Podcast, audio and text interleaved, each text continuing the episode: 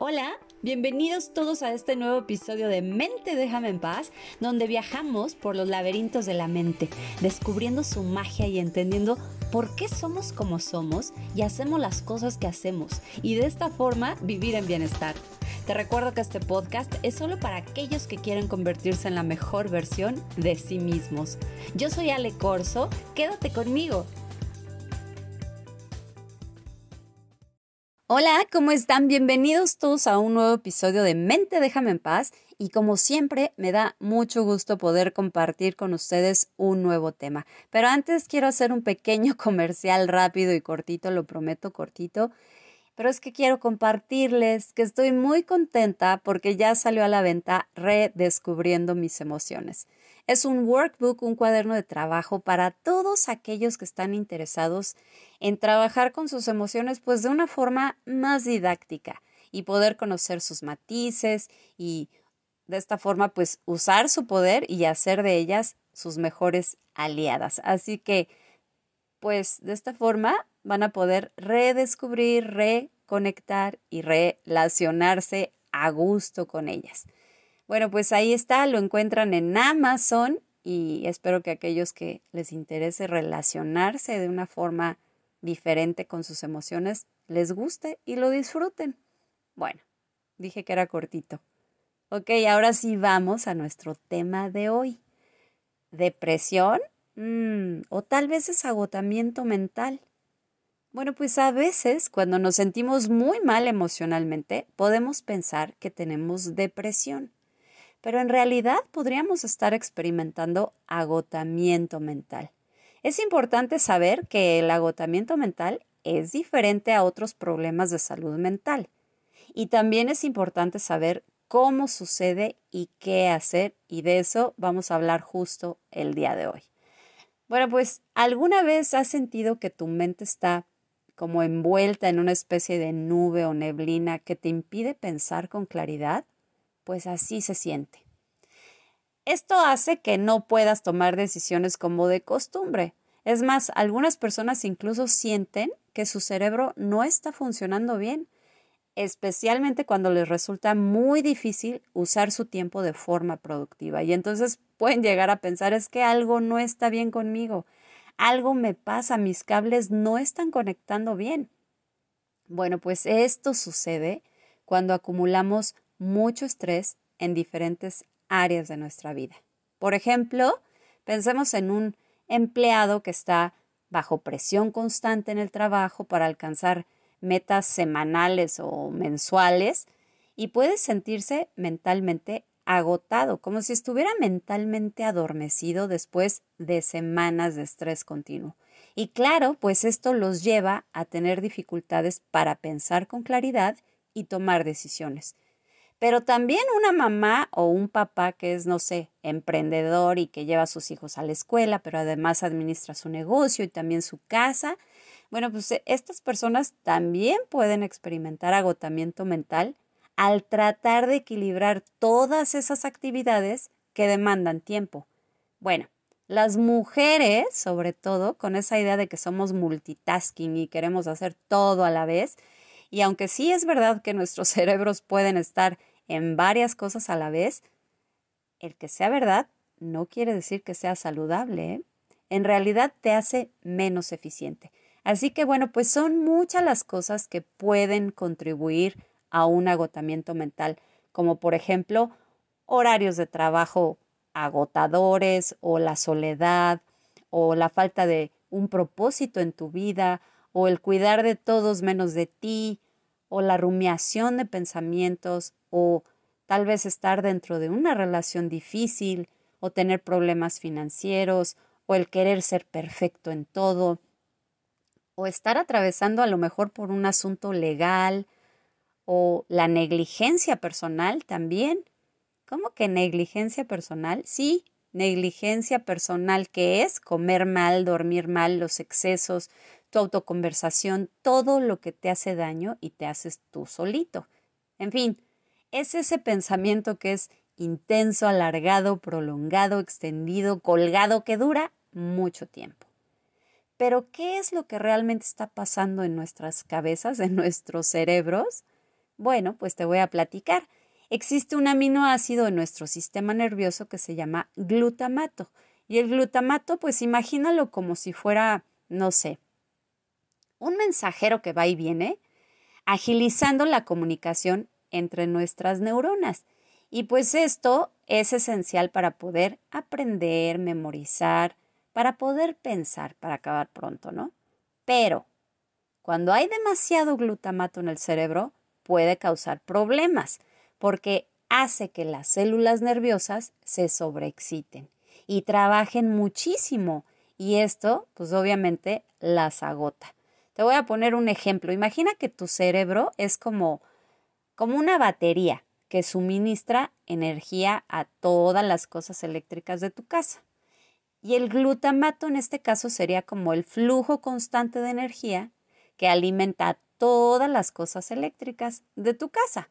Bueno, pues cuando la batería está equilibrada y proporciona la cantidad justa de energía, todo va a funcionar bien y puedes tener muchas cosas encendidas y conectadas a la vez sin problemas.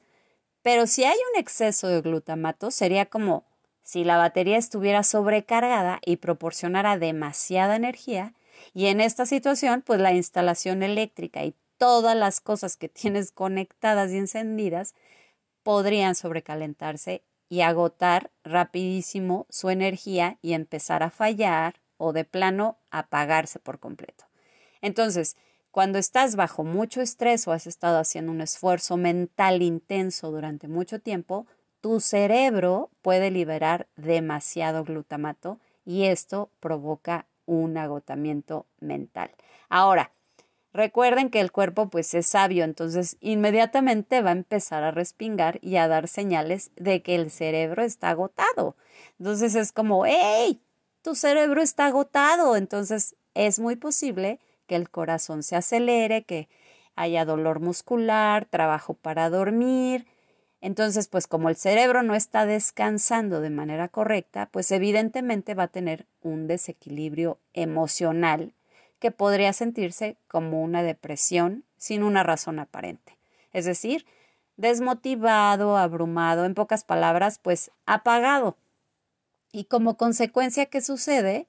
Pues que esa persona va a estar irritable y al estar irritable pues se va a desconectar de otras personas y su rendimiento laboral pues podrá bajar significativamente porque también hay una disminución de las habilidades cognitivas, entonces le va a costar mucho trabajo enfocarse, su memoria va a fallar y todo esto pues lo va a llevar a tener dificultades para tomar decisiones como antes.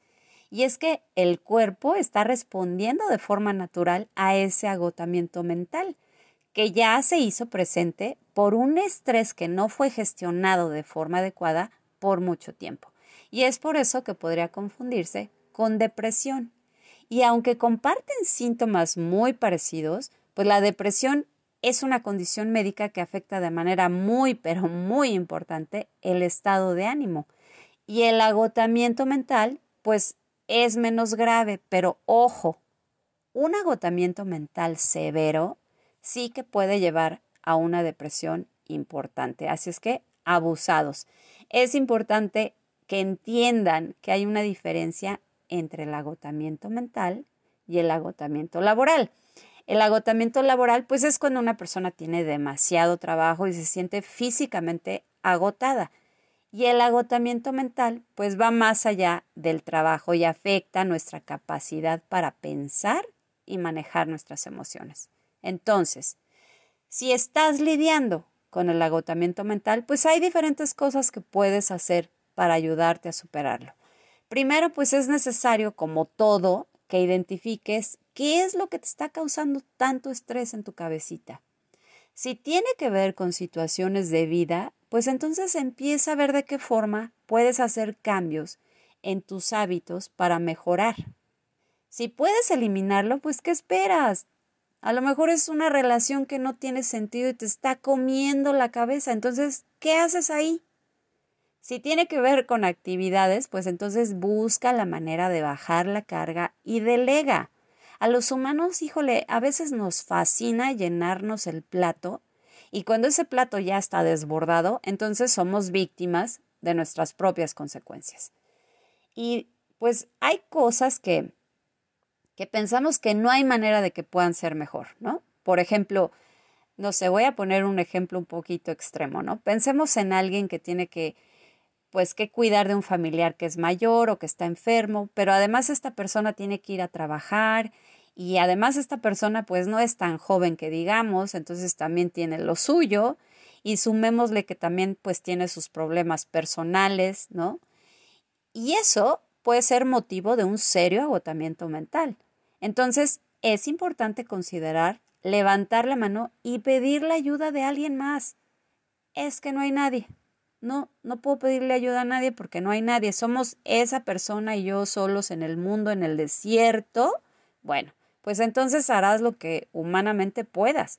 Pero te digo algo, siempre hay alguien que te puede ofrecer 15 minutos de apoyo.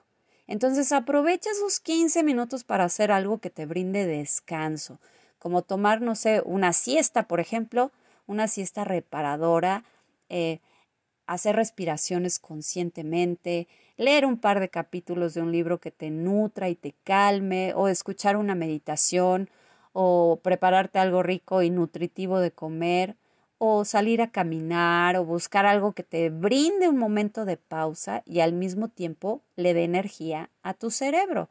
La idea es intentar darte un descanso, un espacio, un momento de apapacho a tu cerebro. Pero recuerda, si usas ese tiempo, ese momentito solo para conectarte a lo digital como tu celular, pues entonces habrás perdido la oportunidad de un verdadero descanso.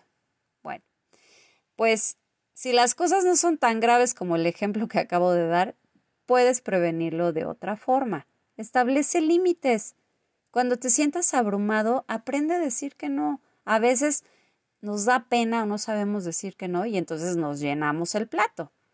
Pero aprende a decir que no. Pon tus límites.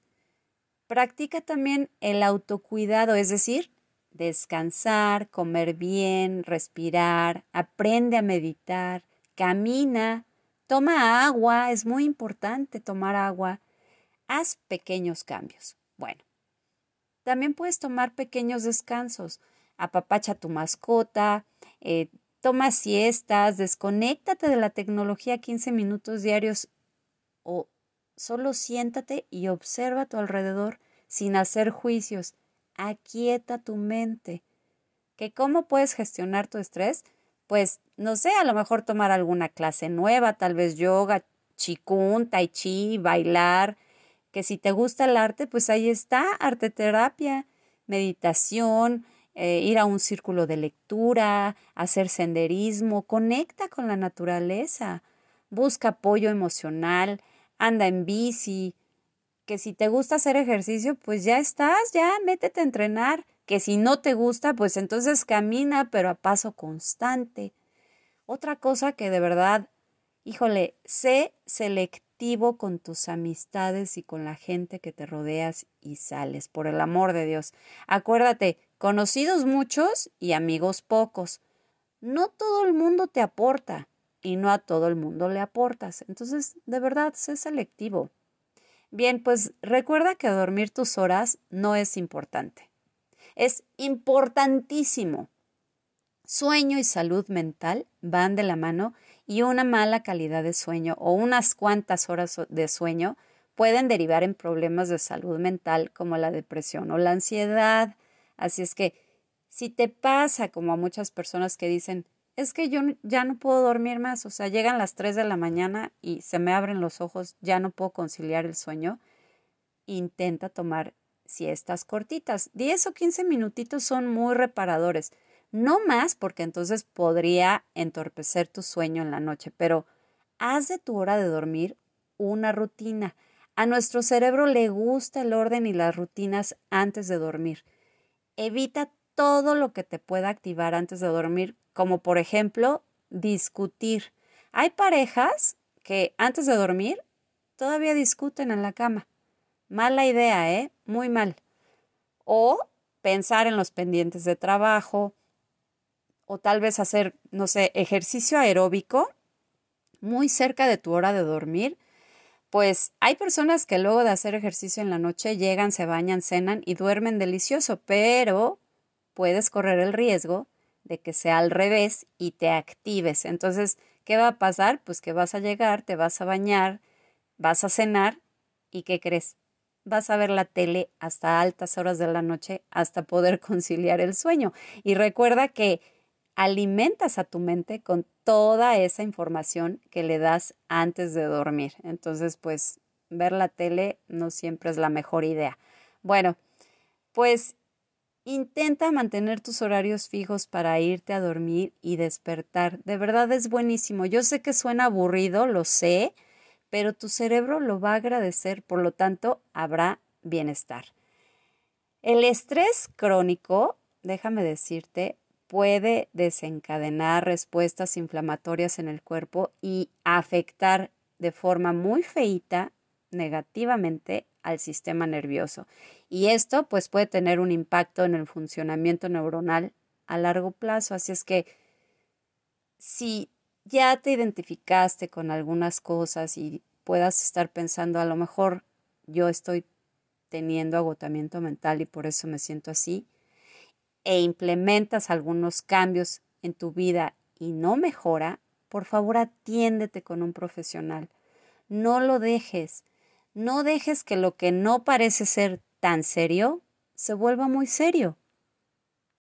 Muchas gracias por escuchar este podcast. Te recuerdo mi página es www.alecorso Bienestar Emocional en Instagram y Facebook Alecorso Bienestar Emocional y no olvides compartir a aquellos que buscan crecer, evolucionar y convertirse en la mejor versión de sí mismos y de esta forma vivir en bienestar. Yo soy Ale Corso y esto fue Mente déjame en paz, el arte de vivir con la mente en paz. Hasta la próxima.